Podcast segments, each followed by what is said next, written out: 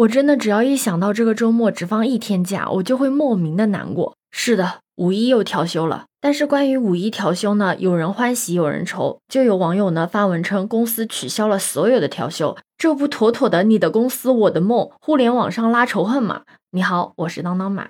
据了解啊，这个公司呢在福建厦门。这个公司呢发布了从今年起法定长假取消调休补班，补班呢改为休假，不鼓励加班的通知。帮你调研过了，这事儿是真的，不是假的。也就是说，不只是五一、端午、国庆、春节等所有的法定长假都取消了调休补班了。而且呢，这个公司的人士还说啊，公司呢是不鼓励加班的，如果非加不可，需要提交主管审批。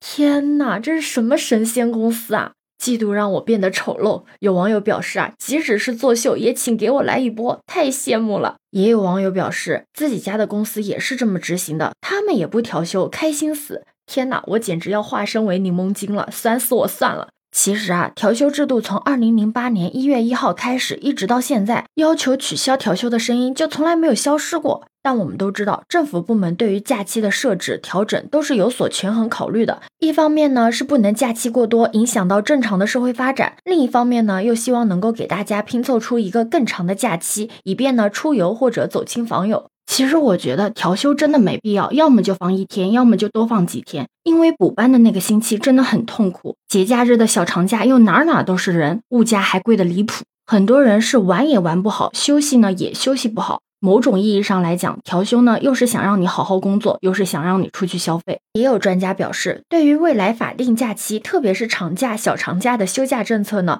建议相关部门可以做一下民意调查，听听大家的意见，特别是听一听学者、研究者的意见，再决定如何安排。法定节假日呢，作为一种立法，应该具有稳定性，应该稳定节假日的时间，不应该频繁的调整，一年一变。确实是的，因为它每年调休的时间都是不一样的。就像我有一个小伙伴，他定了四月二十三号结婚，结果调休方案一出来啊，居然这一天补班，好多亲朋好友都没有办法过来。那如果五一只放一天假不调休的话，你可以接受吗？有媒体设置了不调休，五一仅放一天，你能不能接受的网络投票，一共有八十二万人投票，有百分之五十五点四的人选择了能放过周末吧。那有十一点三万人呢，则是选择了不能，不如不放。还有将近二十万的人选择了多放几天，不行吗？但其实你别看今年的五一假期呢，是从四月二十九号一直放到五月三号，整整好像有五天。但你仔细算一下啊，四月二十九号、三十号，原来呢它就是周末；五月二号呢、三号呢是调休休。这些都是通过我们四月二十三号、五月六号上班换来的。其实实际意义上就是放一天假。我是真心的觉得之前的清明假期不调休的那个方案就是很好，因为清明刚好是星期三嘛，就等于上两天放一天，然后上两天又放了两天，那一个星期的班我都上得很开心。对此你有什么看法呢？可以把你的想法留在评论区哦。